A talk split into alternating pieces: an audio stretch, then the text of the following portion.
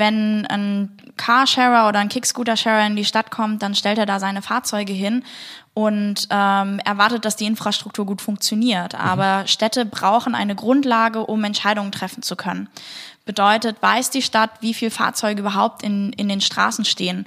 Ähm, wissen sie, wo die meisten Fahrten stattfinden? Mhm. Gibt es Stadtgebiete, die überversorgt sind oder gibt es auch Randgebiete, die unterversorgt sind? Mhm. Muss ich vielleicht Anbieter in Randgebiete ähm, ja, drängen oder, oder forcieren, damit auch dort Mobilität abgedeckt wird? Das sind alles Fragen, die die Städte beantworten müssen, weil wenn wir sehen, wie schnell Städte wachsen und ähm, wie langsam öffentliche Mobilität hinterherkommt, brauchen Städte die Möglichkeit, dort mitzugestalten. Willkommen bei Freifahrt, dem Interview-Podcast zum Thema Mikromobilität rund um Fahrräder, E-Scooter, Lastenfahrräder und neuen Fahrzeugkonzepten. Hier spreche ich mit Expertinnen, Unternehmerinnen, Herstellern, Entscheidern, Enthusiasten und auch Kritikern über die Zukunft der Mobilität. Mich interessiert, warum das Fahrrad seit 200 Jahren existiert und E-Scooter innerhalb von weniger als zwei Jahren in aller Munde sind. Ich möchte herausfinden, was wir tun müssen, damit Mikromobilität mehr Beachtung bei der Verkehrsplanung bekommt und wir so in Zukunft in gesünderen und lebenswerteren Städten leben können. Mich fasziniert, warum es in Holland und Dänemark selbstverständlich ist, mit einem Lastenfahrrad unterwegs zu sein und wir hierzulande kostenlosen Parkraum wiederum als selbstverständlich erachten. Ich möchte von meinen Gesprächspartnern und Gesprächspartnerinnen lernen und so für euch einen 360-Grad-Blick auf Fahrzeuge, Anbieter, Strategien, Politikbedenken und Potenziale werfen. So, mein Name ist Sebastian Hofer und heute bin ich zu Gast bei Johanna Freise. Sie ist General Managerin bei Wunder Mobility und leitet dort das Produkt Wunder City, einem Teil des sogenannten City OS, einem Betriebssystem für Mobilität in und für Städte. Wunder Mobility wurde 2014 von Gunnar Froh gegründet. In seiner Zeit bei Airbnb in San Francisco hat er die Gründer von Lyft kennengelernt und so kurzerhand beschlossen, Ridesharing nach Deutschland zu bringen. Aufgrund von sagenhafter Widerstände basierend auf dem veralteten Personenbeförderungsgesetz mussten sie den Dienst in Deutschland jedoch recht schnell einstellen. Nicht gerade geografisch naheliegend sind sie dann auf die Philippinen, nach Indien und Brasilien gegangen um dort Pendlern zu helfen, gemeinsam die zum Teil mehrstündigen Fahrten morgens und abends zu teilen.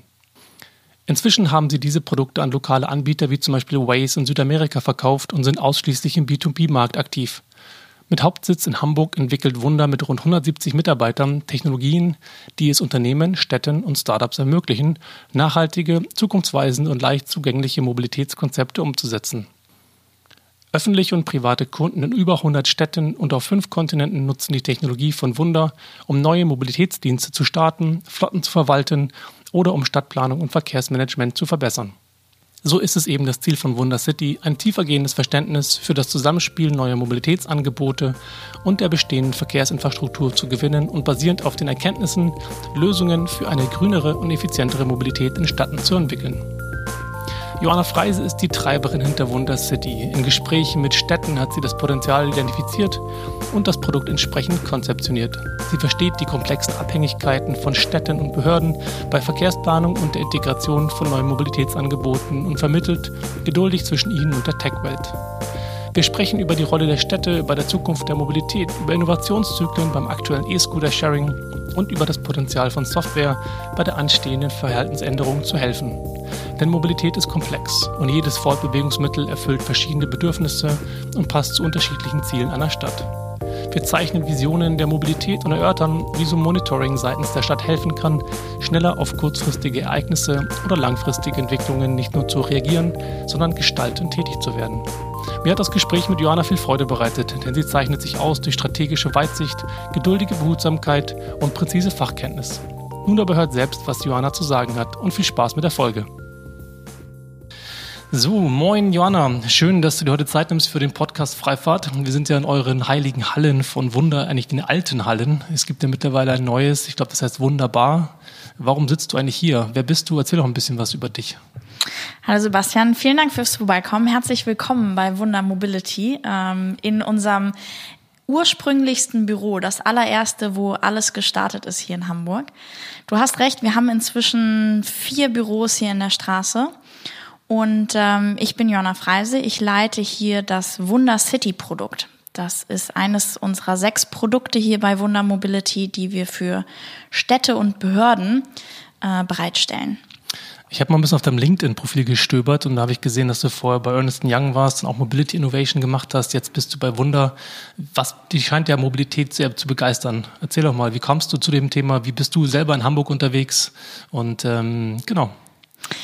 Wie bin ich zur Mobilität gekommen? Eigentlich war das ein Unfall. Ähm, ich habe während des Studiums, ich habe ganz klassisch BWL studiert und habe während des Studiums ein Praktikum bei einem OEM gemacht, obwohl ich immer dachte, ich werde niemals in die Automobilbranche äh, reingehen. Aber das hat mir mhm. unglaublich viel Spaß gemacht, weil es da um das Thema Elektromobilität ging. Und ähm, das hat mich total fasziniert, Mobilität mal anders zu gestalten, obwohl das sehr, ja, sehr klassisch auch eigentlich dort zuging. Und da ging es wahrscheinlich einfach nur um Elektromobilität von jetzt irgendwelchen Fahrzeugen, sozusagen vom Verbrenner auf E-Antrieb. Ganz genau, ganz genau. Und ähm, das Thema Elektromobilität fand ich damals so faszinierend, weil schon so viele unterschiedliche Marktteilnehmer dort zusammenkommen. Eben nicht nur Automobilhersteller, sondern auch ein, auf einmal neue Infrastruktur, die aufgebaut werden muss für Ladeinfrastruktur mhm. und ganz unterschiedliche Teilnehmer, die da zusammenkommen. Das heißt, Mobilität war dann recht schnell sehr interessant, einfach weil das so ein neuer Markt ist und so viele Marktteilnehmer dort teilnehmen. Und so habe ich meinen Weg dann über EY hier zu Wunder gefunden. Das heißt auch Quereinsteigerin, weil ich frage mich auch immer, wie kann man eigentlich Mobilität lernen? Es gibt ja eigentlich in dem Sinne keinen Studiengang oder gibt es mittlerweile, hast du mal von gehört, dass es irgendwie mobilitätsspezifische äh, Master-Studiengänge gibt? Irgendwie nicht, oder? Ich glaube, man kann in einigen digitalen Studiengängen ähm, ein paar Kurse über Mobilität äh, mit reinbeziehen, aber da ist das der Markt, glaube ich, noch sehr jung. Da ja. muss, muss noch viel gelernt werden, bevor man da eine Professur anbieten kann. Ne? Naja, siehst schon, die Ziele für dich sind auf jeden Fall klar. Frau Professorin Freise für Mobilität, fantastisch. Wie bist du unterwegs? Fährst du Fahrrad? Fährst du ähm, U-Bahn? Fährst du äh, Auto? Ich fahre U-Bahn und ähm, ich habe kein eigenes Auto hier in Hamburg, einfach weil mich die Parkplatzsuche ganz wahnsinnig macht. Und ähm, nutze aber alle möglichen Sharing-Angebote, die mir zur Verfügung stehen hier in Hamburg, weil es ja doch mal regnet oder mal ein Bus ausfällt. Ähm, deswegen probiere ich gerne sehr viel Neues aus. Wahlfreiheit, fantastisch. Was ist denn deine Mobilität der Zukunft, deine Vision? Jetzt mal von dir persönlich gesprochen, nicht von Wunder selber, sondern du sagst ja schon, du benutzt viele viele Sharing-Angebote. Wie siehst du die, wie siehst du Hamburg in zehn Jahren, ja, vielleicht 15 Jahren? Oh, Mobilität in 15 Jahren, ich frage mich das selber immer, ob das komplett anders sein wird oder einfach nur vernetzter, als es jetzt schon ist. Ich glaube, für mich die perfekte Mobilitätskette wäre, wenn ich mich A nicht mehr drum kümmern muss, sondern schon weiß, ich muss von A nach B und mir wird eigentlich alles vorgelegt. Mhm. Ähm, und vor allen Dingen, wenn ich nicht selber fahren muss. Also wenn ich die Zeit für was anderes nutzen kann. Das absolute perfekte Szenario für mich wäre, in ein autonomes Shuttle zu steigen. Das bringt mich von A nach B. Ich kann währenddessen arbeiten, lesen, mich entspannen oder mich auf den Termin vorbereiten, wo ich hinfahre. Das wäre ganz wunderbar. Okay, ich würde behaupten, dass das Thema Entspannen in irgendwelchen Shuttles in der Zukunft schwierig wird, weil ich glaube, dass wir alle Richtung Produktivitätssteigerung zielen und dann sitzt man dann doch da und daddelt irgendwie auf dem Smartphone rum oder telefoniert und arbeitet, aber gut. Man du, könnte ja einen Podcast in der Zeit hören. Ja, das stimmt, das ist natürlich eine fantastische Idee. Oder meditieren.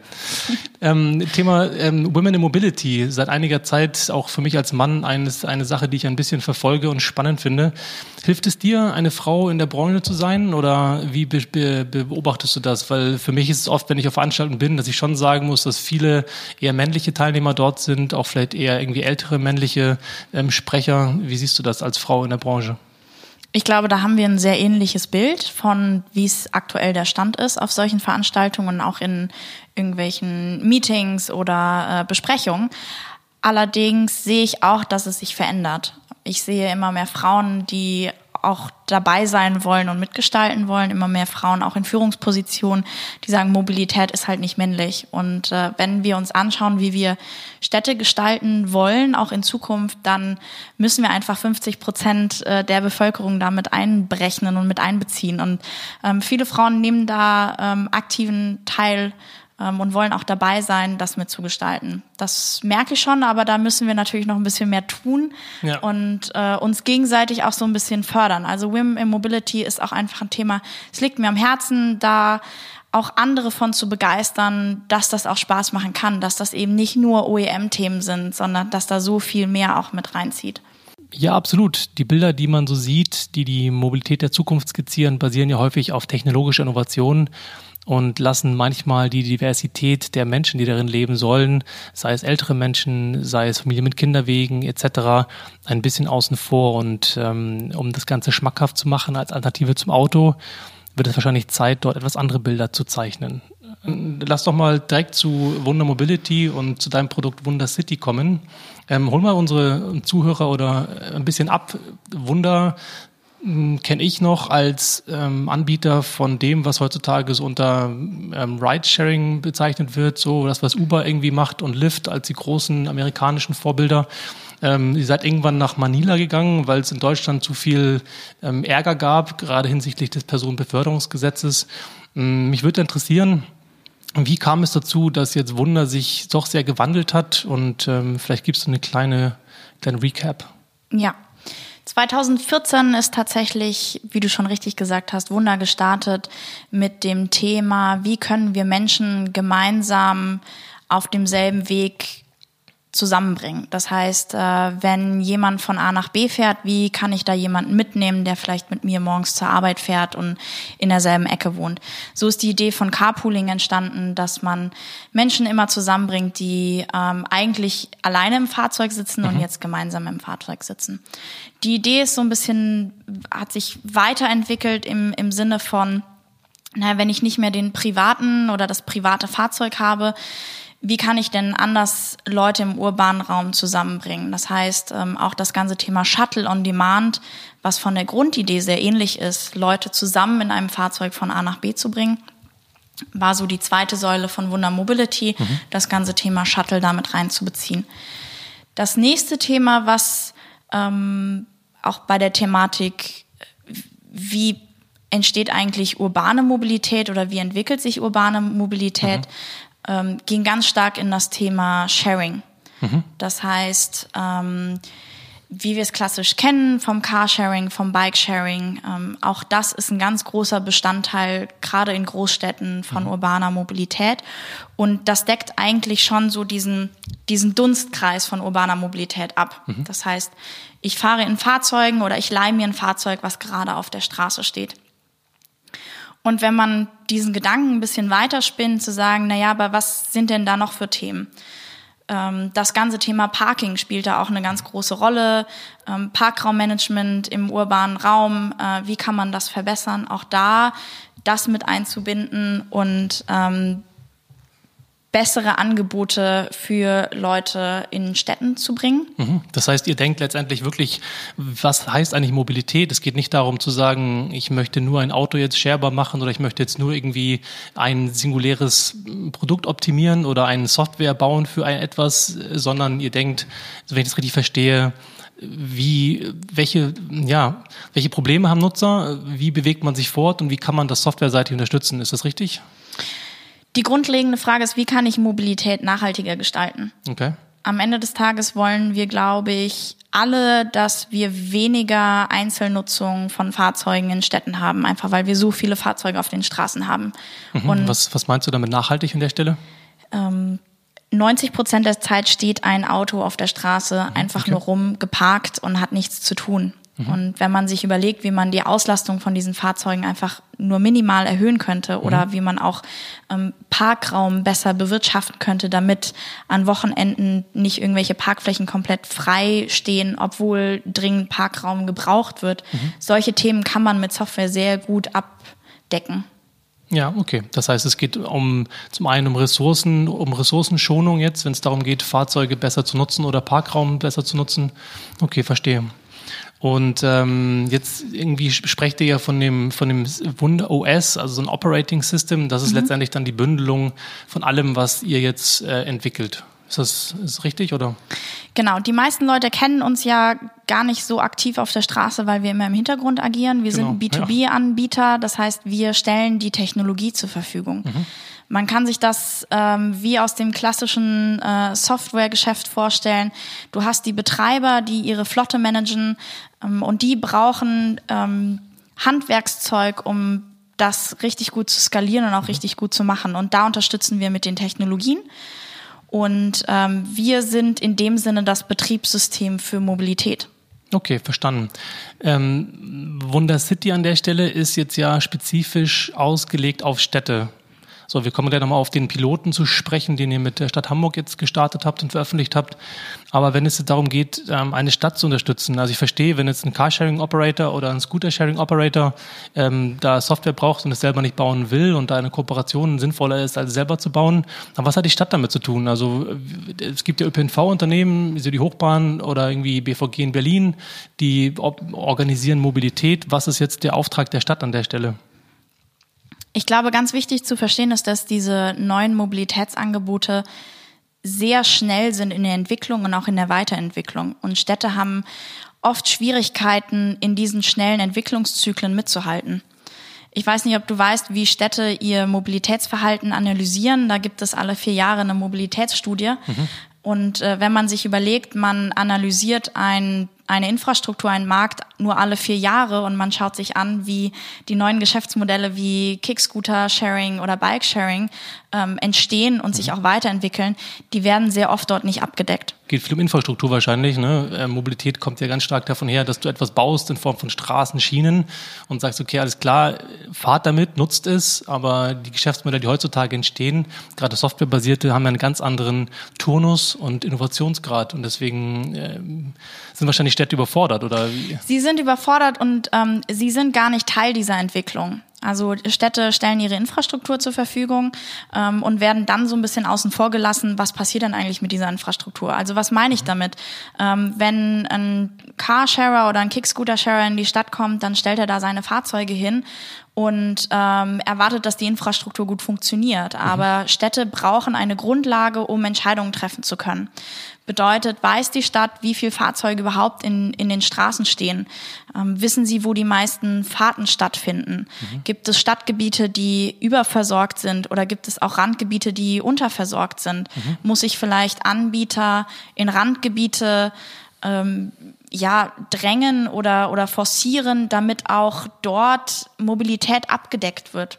Das sind alles Fragen, die die Städte beantworten müssen, weil wenn wir sehen, wie schnell Städte wachsen und ähm, wie langsam öffentliche Mobilität hinterherkommt, brauchen Städte die Möglichkeit, dort mitzugestalten.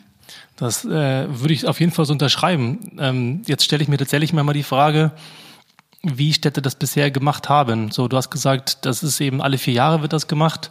Ähm, habt ihr, vielleicht können wir tatsächlich direkt zu dem Pilot mit Hamburg dann kommen. Irgendwie, was war denn der Pain oder das Problem, ähm, mit dem auf Basis dessen das Ganze entstanden ist? War das wirklich, weil die Stadt gemerkt hat, naja, wir wollen eigentlich wollen wir unsere Ressource, öffentliche Straße, öffentlicher Parkraum, die wollen wir anders nutzen? War es aufgrund der, der dieser doch sehr hitzigen Debatte zum Thema E-Scooter-Sharing in der, in der, in der Presse, dass gesagt wurde, wir haben jetzt da vier, jetzt mittlerweile fünf E-Scooter-Sharing-Anbieter in Hamburg. Wir wollen dem Ganzen entgegengehen. Wir brauchen dort ein Tool. Wie, also was, was sozusagen der Aufhänger? Ist es der, die Stadt, die sagt, wir kommen damit nicht mehr klar, wir sind überfordert? Oder war es, dass sie eigentlich für den Bürger etwas bauen wollen und, ja?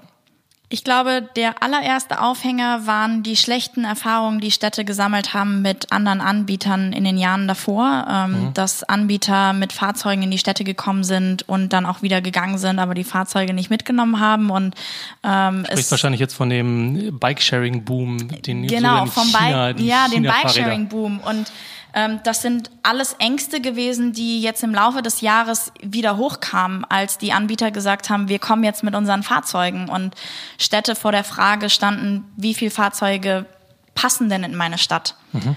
Und mit dieser Angst sind tatsächlich Städte losgezogen, haben gesagt, okay, wie, wie können wir, entweder wir verbieten das oder wie können wir das regulieren und wie können wir das handhaben? Mhm. Und da genau zielt Wunder City drauf an. Das heißt, wir helfen Städte erstmal das Geschehen zu visualisieren und zu verstehen, mhm. damit das als Basis dann genutzt werden kann, um ja auch Incentivierung zu planen oder auch zukünftige Infrastruktur besser planen zu können für diese neuen Mobilitätsangebote. Naja, aber Städte planen ja keine Mobilitätsangebote. So, ich habe ja selber bei der Hochbahn Hintergrund und ähm, die, die ÖPNV-Unternehmen sind ja diejenigen, die beauftragt werden, ähm, als städtisches Unternehmen oder zumindest städtisch beauftragtes Unternehmen Mobilität zu organisieren. Mm, und die, die Städte per se, ändert sich das dann an der Stelle, dass die Stadt dort äh, die Daten zur Verfügung hat und weiß, was passiert? Oder geht es mehr um Infrastruktur? Was ist so das, was kam aus den Gesprächen hervor?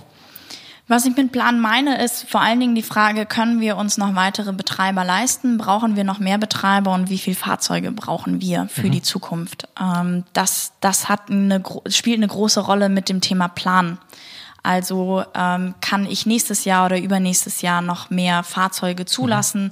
In welchen Bereichen der Stadt brauchen wir mehr Angebote oder weniger Angebote? Mhm. Das sind alles Fragestellungen, die von Städten und halt eben auch von den Behörden beantwortet werden müssen, mhm. um zukünftig da auch besser agieren zu können. Redet man dann auch über, über Obergrenzen an der Stelle? Weil das war ja irgendwie auch, ich glaube, die Verordnung Hamburg lässt ja 1000 Scooter im Ring 2 zu und darüber hinaus ist dann sozusagen wilder Westen oder wilder Norden, je nachdem, welche Richtung man dann geht.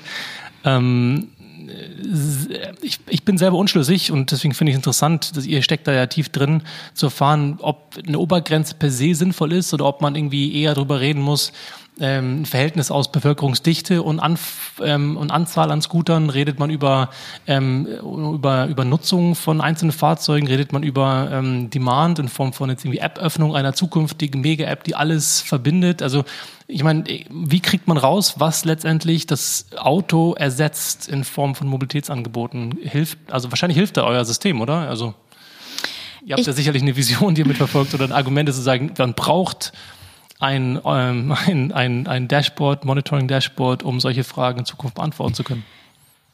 Man braucht auf jeden Fall irgendeine Art von Visualisierung. Im einfachsten Fall ist es ein Dashboard, weil man ähm, dort unterschiedlichste Fragestellungen auf einmal beantworten kann was du hast jetzt sehr sehr viele Fragen gestellt im Sinne von naja was brauchen wir eigentlich und äh, brauche ich die übermäßige App und woran messe ich das eigentlich das sind genau die Themen die wir jetzt im Moment gerade mit Städten gemeinsam ähm, beantworten wollen weil auch jede Stadt hat andere Fragestellungen andere Schwierigkeiten genau in in dem Bereich Brauche ich noch mehr Anbieter? Brauche ich eine Obergrenze? Macht eine Obergrenze in diesem Stadtgebiet überhaupt Sinn? Also mhm. wenn wir uns anschauen in Hamburg, ähm, macht es Sinn, eine Obergrenze um den Jungfernstieg zu ziehen? Oder äh, muss ich Anbieter ähm, durch gewisse Pilotprojekte in den Norden ähm, ja, incentivieren, damit auch dort First and Last Mile ähm, zum ÖPNV angebunden wird. Das sind jetzt alles Fragestellungen, die getestet werden. Wir dürfen mhm. nicht vergessen, dass dieses Businessmodell E-Kick-Scooter oder auch Sharing relativ neu sind. Also in mhm. Deutschland sind die jetzt seit vier Monaten auf den Straßen. Und ja, ziemlich genau. Genau. Und ähm, da müssen wir jetzt beobachten, da müssen wir jetzt lernen. Wir müssen auch die unterschiedlichen Jahreszeiten jetzt mit einbeziehen. Ich glaube, der Sommer hat ein ganz anderes Verhalten aufgezeigt, als es jetzt im Winter sein wird. Mhm. Und auch die Betreiber werden ihre Schlüsse da jetzt draus ziehen und sagen, wie können wir das Businessmodell anpassen.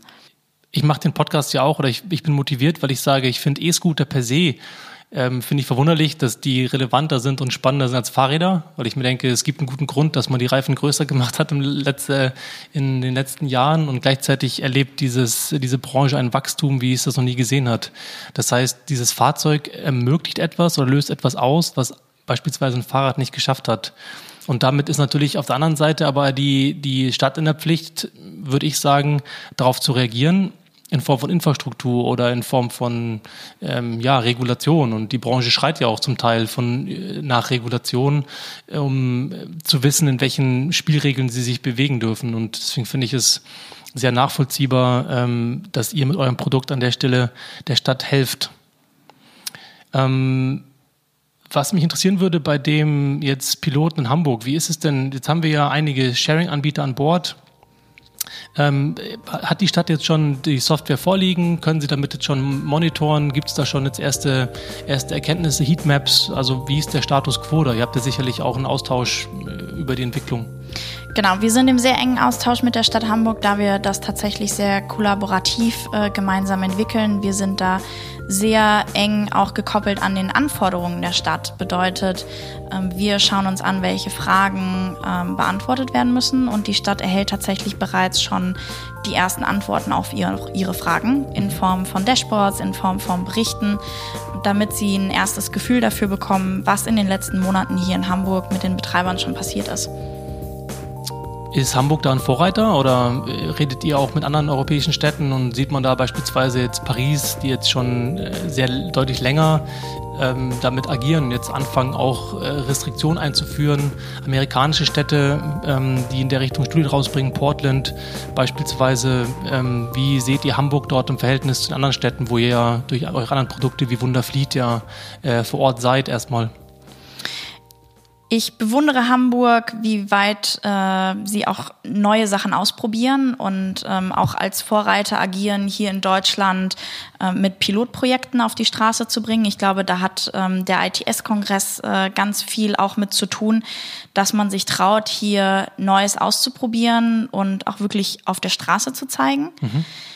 In Deutschland generell gerade bei dem Thema E-Kick-Scooter, weil das ein sehr neues Thema sind, sind wir so ein bisschen hinterher. Ähm, hat aber auch den Vorteil, dass Städte sich natürlich anschauen können, was in anderen Städten bereits funktioniert oder eben nicht funktioniert hat. Mhm. Wenn wir uns anschauen, was in, in Europa passiert ist, ähm, in Spanien, in Portugal gibt's ja die, die unterschiedlichsten äh, Versionen von Zertifizierung bis ja. äh, Verbote von, von Betreibern. Das hat alles, und ich glaube, da muss jede Stadt für sich sein, sein Ultimatum finden, was für sich, für sie funktioniert oder eben mhm. nicht funktioniert. Und man muss aber, und das muss man einfach so ein bisschen beobachten, der Austausch fehlt noch. Also zwischen den Städten, oder? Zwischen den Städten, zwischen den Betreibern. Da verstehe ich auch die Betreiber, dass die sagen, es gibt so viele unterschiedliche Anforderungen von Städten. Ähm, wir brauchen einen Standard. Wir brauchen einen Standard, was wir dürfen, wie du ja schon angesprochen hast. Wir brauchen einen Standard, wie wir uns verhalten, wenn es um das Thema Daten geht, wie sollen die Daten bereitgestellt werden, wo sollen sie hinkommen. Also dieses ganze Thema, das entwickelt sich gerade. Mhm. Da ist der US-amerikanische Markt, dadurch, dass er vor, ich würde sagen, drei Jahren schon damit angefangen hat, natürlich schon einen Schritt weiter. Und auch von da kann man einiges lernen und mitnehmen und ähm, übernehmen oder eben nicht übernehmen. Stichwort Daten, gutes Stichwort. Ähm, ich habe mir, als ich mir überlegt habe, wie das so sein kann, wenn jetzt die Stadt Hamburg sagt, wir wollen jetzt ein Monitoring-Dashboard haben, dann geht sie zu euch und sagt, wir hätten gerne eure Software. Und jetzt geht ihr dann sozusagen zu den Sharing-Anbietern und sagt, jetzt wollen wir eure Schnittstelle haben. Das stelle ich mir nach einem, nach einem, äh, einem brandheißen äh, Thema vor, ähm, weil ja teilweise Daten immer wieder diskutiert wird, naja, wem gehört der Kunde, was macht man damit überhaupt, welches Interesse steckt bei euch dahinter, welches Interesse steckt bei der Stadt dahinter und ähm, klappt das gut? Ist, sind wir in der Zeit angekommen, dass Kooperation, Kollaboration zwischen Mobilitätsanbietern wirklich so gelebt wird, wie sie oftmals behauptet wird, im Sinne von, wir können es nicht selber schaffen, sondern nur zusammen? Hm. Das ist ein schönes Bild und wir, wir arbeiten da noch dran. Ähm, ich muss dich ein bisschen korrigieren, weil wir tatsächlich von der Stadt beauftragt sind, diese Daten ähm, zu aggregieren und visualisieren. Bedeutet mhm. aber auch, wir bekommen die Daten durch die Städte bereitgestellt. Okay. Das heißt, wir agieren unter einem sehr klassischen AVV, also Auftragsdatenverarbeitungs- und Datenschutzvereinbarung. Mhm. Ähm, wir sind verpflichtet, die Daten, die wir von den Städten bekommen oder vor der einzelnen Stadt, auch wirklich nur für die Stadt zu visualisieren mhm. ähm, und zu verarbeiten und diese dann auch zu löschen, wenn der Vertrag erlischt. Mhm. Ähm, wir haben sehr, sehr strenge Datenschutzauflagen, an die wir uns hier in Hamburg halten oder generell bei Wundercity halten für Städte. Mhm. Und ähm, die Produkte sind komplett losgelöst, äh, auch in der Entwicklung. Ah, okay. Das heißt, es baut nicht auf Wunderfleet auf. Ich hätte jetzt gedacht, das ist ja im Prinzip sozusagen das, was ein Operator sehen kann, sieht jetzt im Prinzip die Stadt mal doof ausgedrückt. Ganz doof ausgedrückt könnte man ähm, das so machen. Mhm. Das Problem ist dabei, dass die Anforderungen komplett unterschiedlich sind. Wir haben natürlich aus den Erfahrungen aus, aus dem Flottenbereich gelernt und, und haben uns da auch angeschaut, ähm, was funktioniert und was funktioniert nicht. Am Ende des Tages ist eine Behörde oder eine Stadt ähm, komplett anders aufgestellt, auch von dem, vom, vom technischen Know-how und auch vom täglichen Umgang mit so einem Dashboard. Das heißt, am Ende des Tages haben wir uns relativ am Anfang entschieden, wir setzen das System komplett losgelöst auf. Okay und ähm, lassen die auch komplett getrennt laufen, eben auch wegen dem Datenschutzthema. Ähm, und die Skills, die wir jetzt hier im Team zusammenbringen, um dieses Dashboard aufzubauen, ist nochmal ein komplett anderer, als äh, wir das im Flottenbereich haben. Das heißt, du als General Managerin von dem Produkt hütest das Team und hütest das Produkt innerhalb von Wunder und jeder will wissen, was passiert da. Genau. Sehr so, schön. So ist ein fantastisches das. Bild. ähm, wie, wie schafft eine Software, wenn man das ausdrücken kann, es diese kritisierten Punkte hinsichtlich E-Scooter-Sharing zu lösen unter der Annahme, dass es ein Potenzial hat, die Mobilität etwas losgelöster von Autos zu gestalten?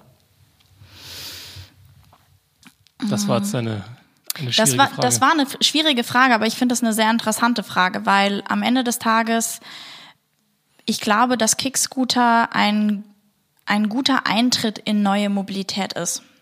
Bedeutet, die Hemmschwelle ist relativ niedrig, um das mal auszuprobieren. Um mhm. mal zu sagen, ich, ich lasse mein privates Fahrzeug stehen, weil die Strecke so kurz ist und ich fahre von A nach B, aber sie ist mir noch zu weit, um zu laufen. Mhm.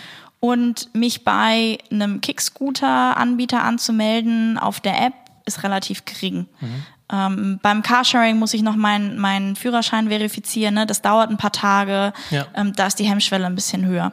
Was hat Software damit zu tun? Software ist sozusagen das das Vehikel dahin. Also umso besser die App ist. Das ist ein fantastischer, ja, ich weiß. fantastischer Wortwitz. ähm, umso besser die App ist, umso einfacher ich mich anmelden kann, ähm, umso einfacher sie auch verständlich ist.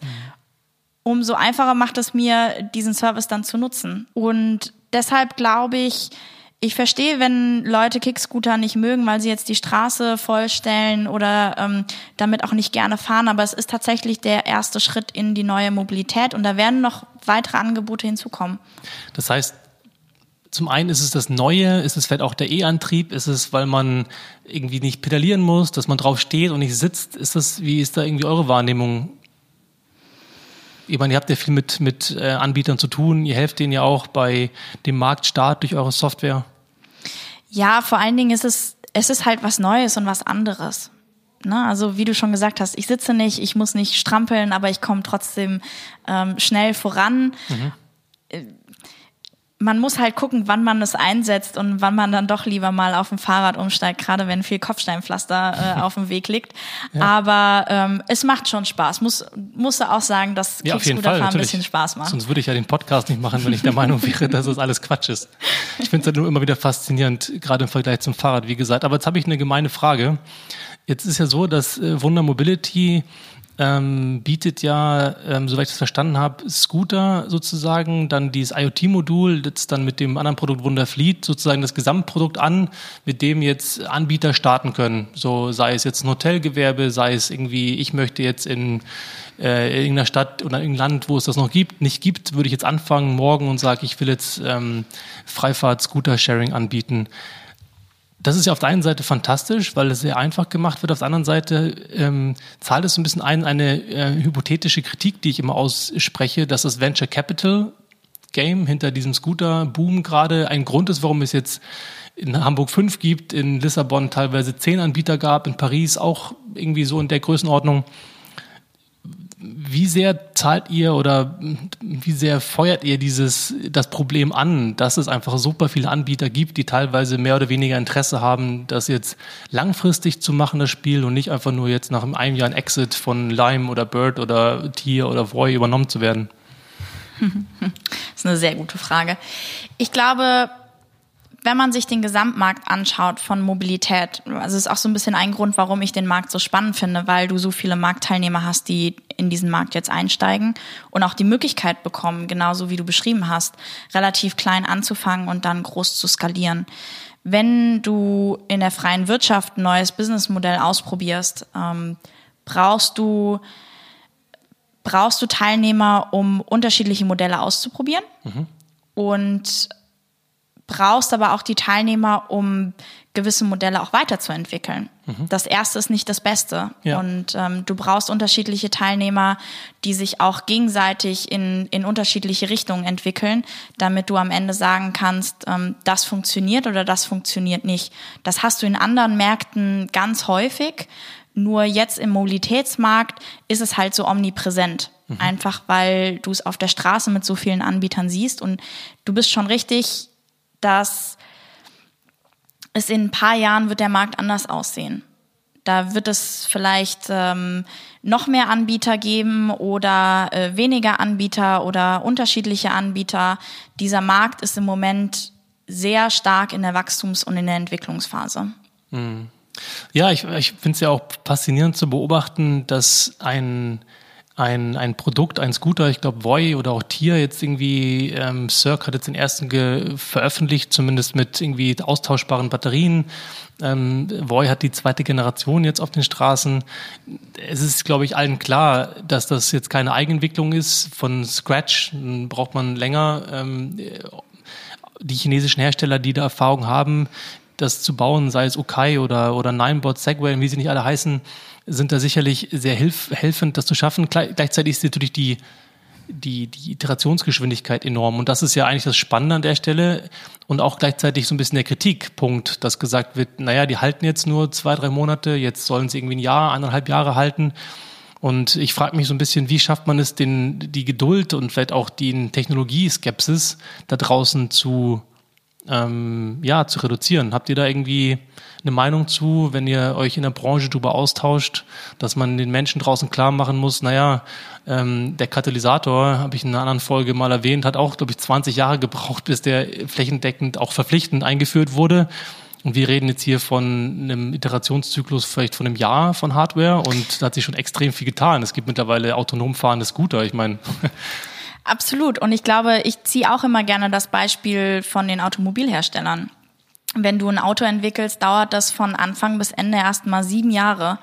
Und ähm, das Auto aber an sich hat sich in den letzten 100 Jahren kaum verändert. Mhm. So, und ähm, das hat sich in, in kleinen Schritten immer verbessert. Aber ähm, da der Entwicklungsstand ähm, ist um das Vielfache langsamer. Und deswegen finde ich das gerade so spannend, dass aktuell dieser Markt so kompetitiv ist, dass er sich halt wirklich schnell auch weiterentwickelt, so dass wir immer bessere Produkte auf dem Markt auch wirklich ausprobieren können. Hm, da sprechen wir jetzt explizit von Hardware. Ne? Mhm. Bei der Software, wir haben ja vorhin auch darüber gesprochen, über das Thema Incentivierung. Wo braucht man ähm, Kickscooter beispielsweise in der Stadt oder lass es jetzt auch irgendwie Bike-Sharing-Räder sein? Das ist ja im Prinzip dasselbe, derselbe Anwendungsfall. Ähm, das finde ich eine spannende Frage, inwieweit Software und Incentivierung, vielleicht irgendwie sogar dynamisches Pricing und so weiter in der Lage sein wird, diese Nutzung noch äh, zu unterstützen. Äh, ist das auch etwas, in welche in diese, in diese Richtung ihr entwickelt?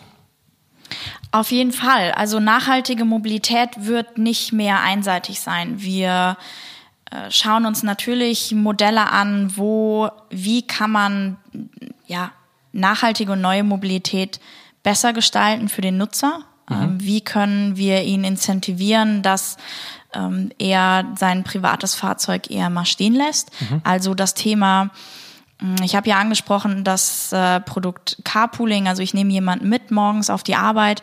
Wie kann ich den incentivieren, dass er wirklich seinen Nachbar mitnimmt? Vielleicht kann man ihm den freien Parkplatz ähm, in erster Reihe beim Arbeitgeber vorne geben, dafür, mhm. dass er ein oder zwei Leute mitnimmt. Mhm. Das sind einfach Möglichkeiten, wie man da auch Software hinterlegen kann, dass du überprüfen kannst, hey, der hat wirklich zwei, drei Leute mitgenommen mhm. und jetzt gebe ich ihm die Möglichkeit, einen reservierten Parkplatz in erster Reihe zu nutzen. Spannend. Ähm ähm, du hast das letzte Wort. Was ist etwas, auf das du dich im nächsten Jahr freust? Ich bin ganz gespannt auf das nächste Businessmodell, was uns so in den Städten äh, äh, vorstehen wird. Und ich kann, brauchst gar nicht fragen, was das sein wird. Ich weiß es tatsächlich nicht. Deswegen bin ich so gespannt, weil ich glaube, ähm, wir werden ganz viele Weiterentwicklungen sehen. Ich freue mich immer wieder, wenn ich den autonomen Bus hier in der Speicherstadt sehe. Ja. Ähm, ich bin gespannt, wann der wirklich ja, größer implementiert wird mit einer, mit einer größeren, ähm, größeren Fahrplan. Ähm, ja. Da freue ich mich schon sehr drauf und Nonplusultra wäre, wenn ähm, ich aus diesem autonomen Fahrzeug aussteige und ich da einen Scooter schon bereit habe, der vielleicht noch die fünf Meter zu mir vorfährt, äh, damit ich mich gar nicht mehr bewegen muss. das ist eine fantastische Vision. Das ist ganz furchtbar. Ja, es, hat, es, hat, es ist wirklich interessant. Es hat was Furchtbares an sich und gleichzeitig etwas erstaunlich Naheliegendes mhm. und irgendwie auch natürlich Praktisches. So, ich glaube, die dann wird es fast schon philosophisch. Ähm, insofern entziehe ich dir das letzte Wort fast wieder, weil äh, dann wird es ja fast philosophisch mit der Fragestellung, was ist lebenswert in der Stadt? Wie, ja. wie, wie, begreift man irgendwie auch Produktivitätswachstum? Denn ähm, das fällt, da fällt mir ein, ein Gedanke, den ich mal gehört habe, ist, dass ja äh, die, die Zeit, die wir sparen durch jetzt multimodale und effizientere Mobilität, stecken wir in der Regel nicht, eben wie eingangs gewähnt, ins Meditieren oder Podcast hören, sondern häufig in Produktivitätssteigerung. Und diese Produktivitätssteigerung äh, bietet uns wiederum Kaufkraft, die wir nutzen, um im Salzer wieder mobil, mobil zu sein. Und somit hat man da ja tatsächlich gerade im Sharing, jetzt Carsharing, Free Floating, ja oft so Kickback-Effekte, ähm, die dann ähm, im Zweifelsfall vielleicht die Lebensqualität nicht unbedingt erhöhen. Ähm, vielleicht tatsächlich nochmal eine philosophische Frage an der Stelle und zwar ähm, Thema Überwachung oder eben Thema ähm, Vernetzung als das ultimative Heilmittel. Gerade wenn wir hier über ein Monitoring-System sprechen, ähm, ist ja der Deutsche sehr schnell, dass er sagt, naja, aber Vernetzung heißt ja, irgendjemand weiß, wo ich mich lang bewege. Wenn jetzt die Stadt ein Monitoring-System hat, welches mir der Stadt ermöglicht zu sehen, wo jetzt geteilte ähm, und neue Mobilität genutzt wird, ähm, haben die eventuell auch die Möglichkeit, ich sage bewusst eventuell, ne, einer möglichen Dystopie zu wissen, wo ich mich hinbewege. Jetzt mal aus Expertensicht betrachtet, ist sowas Stand heute möglich oder ist es einfach nur eine, eine Angstvorstellung, was man mit irgendwie Daten und mit jetzt ähm, Überwachung von Mobilitätsangeboten äh, machen könnte? Die Angst ist durchaus berechtigt, aber es gibt genügend Sicherheitsvorkehrungen, ähm, damit wir Bürger im, im sicheren Umfeld belassen. Ähm, Daten werden hochaggregiert, Daten werden anonymisiert und nochmal pseudonymisiert. Das heißt, die Rückführung auf den einzelnen Nutzer ist für uns demnach komplett unmöglich. Mhm. Ähm, was die Stadt oder woran die Stadt ja nicht interessiert ist, ist der einzelne Bürger, wo fährt der äh, morgens beim Bäcker lang, sondern die Stadt möchte wissen, wie können wir die Angebote für den Bürger besser machen? Mhm. Wie können wir Straßen besser organisieren? Wie können wir Stellplätze besser organisieren? Wo muss man eingreifen, wenn zu viele Fahrzeuge irgendwo stehen? Ähm, und wann kann ich mich zurücklehnen und den Bürger und die, die Betreiber einfach frei laufen lassen. Mhm. Das ist der Grundgedanke von Monitoring. Es geht nicht darum, einzelne Menschen zu überwachen, sondern es geht darum, Angebote besser zu machen, Infrastruktur besser zu machen. Und dazu muss man einfach wissen, wo sind die Hotspots, wo ja. ähm, wird viel angeboten, aber genauso das Gegenteil, wo wird nichts angeboten. angeboten ja. Das stimmt, genau. ja. Das heißt, wir laufen zu auf eine Welt, wo wir mit äh, autonomen Scootern von unserem Shuttle abgeholt werden, aber wo dieses Angebot so schön ist und so aggregiert durch die Stadt, weil die genau weiß, was man braucht, sodass wir uns eigentlich in Zukunft keine Gedanken machen mehr müssen, wie wir von A nach B kommen. Ist das, das die Zusammenfassung? Ja, ich befürchte, wenn ich jetzt sage, das ist äh, Stressreduzierung, damit ich nicht mehr im Stau stehen muss, ähm, das ist jetzt meine Sicht, aber wahrscheinlich haben wir dann andere Stressfaktoren, äh, die uns dahin bewegen.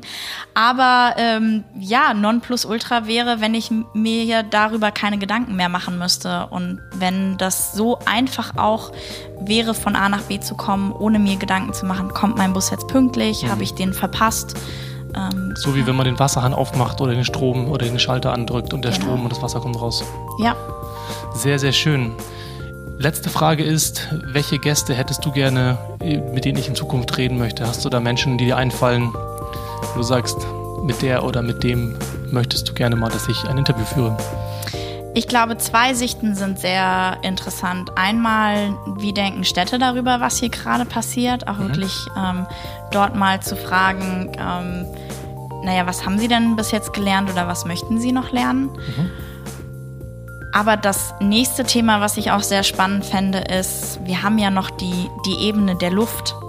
Und gerade so Startups wie Volocopter, die jetzt ihre neuen Modelle vorstellen, brauchen wir das? Ist das wirklich notwendig, dass wir den Stau jetzt einfach nur eine Ebene höher ähm, schieben? Mhm. Das finde ich sehr interessant, auch nochmal zu beleuchten. Alles klar, vielen Dank. Mir hat sehr viel Spaß gemacht, Joanna. Vielen Dank für deine Zeit und deine interessanten Einsichten, was du hier tust. Und ähm, ja, bis bald. Dankeschön fürs Zuhören. Ein dickes Dankeschön an euch fürs Zuhören. Ich hoffe, ihr seid auf ein paar neue Gedanken gekommen, vielleicht sind bohrende Fragen aufgetaucht oder ihr seht das Thema Mikromobilität bereits mit ein wenig anderen Augen. Auf jeden Fall freue ich mich sehr, wenn ihr meinen Podcast auf iTunes, Spotify und Co. abonniert und gerade zu Beginn fleißig weiterempfehlt. Schickt mir gerne eure Fragen, Themen und Gästewünsche per E-Mail unter hello at freifahrt-podcast.de oder in den Kommentaren bei iTunes. Dann gebe ich mir Mühe, diese in den nächsten Folgen zu berücksichtigen. In diesem Sinne, lasst die Haare wehen und gute Fahrt.